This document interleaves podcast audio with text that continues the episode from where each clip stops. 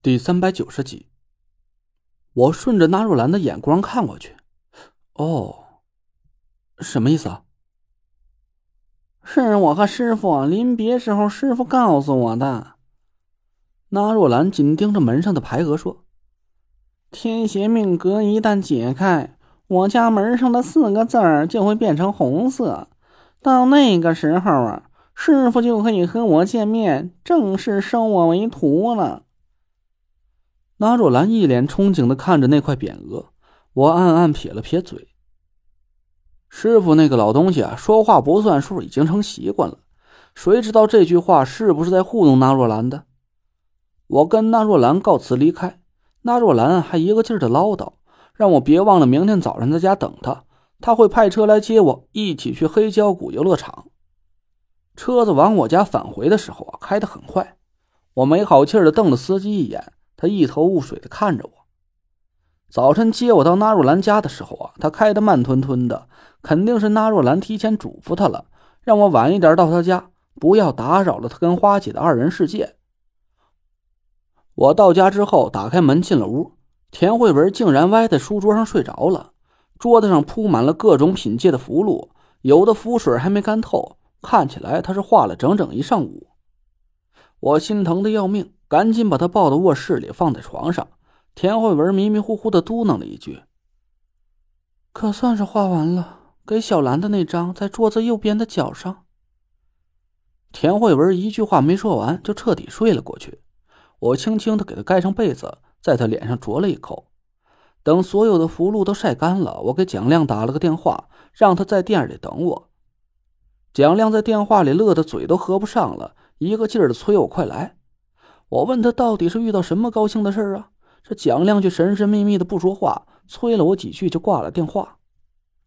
我一头雾水的开着车往博古轩赶去，走到半路，我突然想明白了：大爷的，我现在赶过去啊，正好是个饭点儿，这家伙是又想蹭我一顿饭了。果不其然，我刚踏进博古轩的大门，蒋亮就一脸贱相的捂着肚子喊饿。我没好气的白了他一眼。吃吃吃！今儿个你找馆子，你点菜，你敞开了吃。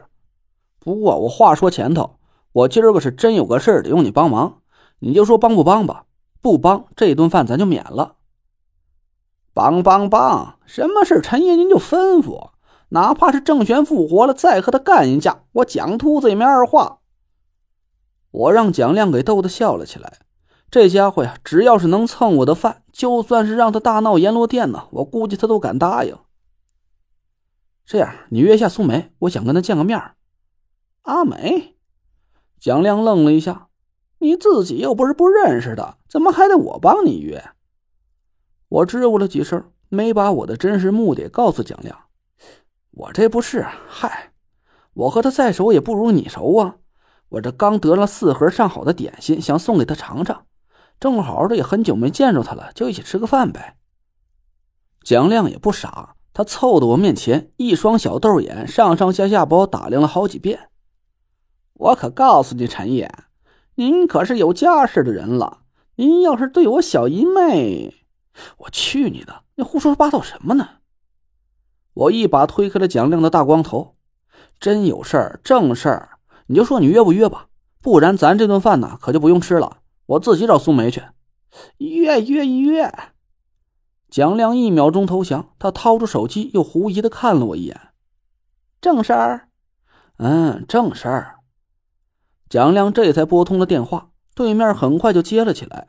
蒋亮柔声细语的说了好几句，我看着都想笑。这家伙平时粗枝大叶的，说话的嗓门从来没提过六十分贝，可他每次见了苏梅，立马就温柔的令人发指。蒋亮挂了电话，朝我得意的挑了挑眉，说：“半个钟头，新风楼碰头。”我心疼的咂了咂牙花子呀，新风楼的菜价可真不便宜啊！照蒋亮这饭量，一顿饭不给我干个几千块钱，是肯定吃不饱。其实以前蒋亮宰我一顿呐，我都不怎么在乎，那时候我手上还算宽裕。可现在我是个身背五个多亿债务的穷鬼呀，这一顿饭吃起来，我还真有点肉疼。但我也没办法，谁让我有求于人呢？我要是自己去求苏梅啊，我估计他很有可能会拒绝我，但有蒋亮在，我估摸着今天这事儿啊能成。我把田慧文画好的银戒护体符给了潘浩，他一个劲儿的跟我道谢。嘿呦，还真是银戒胎！哎，亮哥，快瞧，我没骗你吧？谢小师傅。哎，对了，那天到底是怎么回事啊？怎么就画出一张黄界的破符来呀？差点让亮哥以为咱俩都是骗子呢。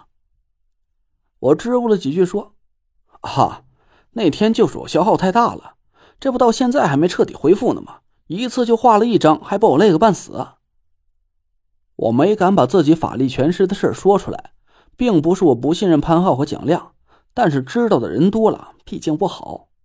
人多嘴杂，一旦事情泄露出去，我只怕每天都要提心吊胆的去面对各路仇家的追杀了。我把其他的符箓交给了蒋亮。他快手快脚的上了账，拉着我和潘浩一阵风似的去了停车场，生怕我反悔了不请他吃饭似的。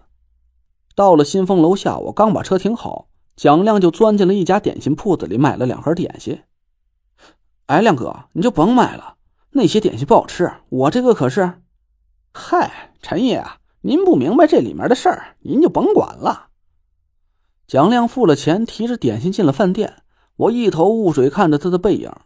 我不明白什么事儿了，难道蒋亮买的点心也是宫廷秘制的？苏梅喜欢吃的那种口味我摇了摇头，提着纳若兰给我的四盒点心，和潘浩一起进了饭店。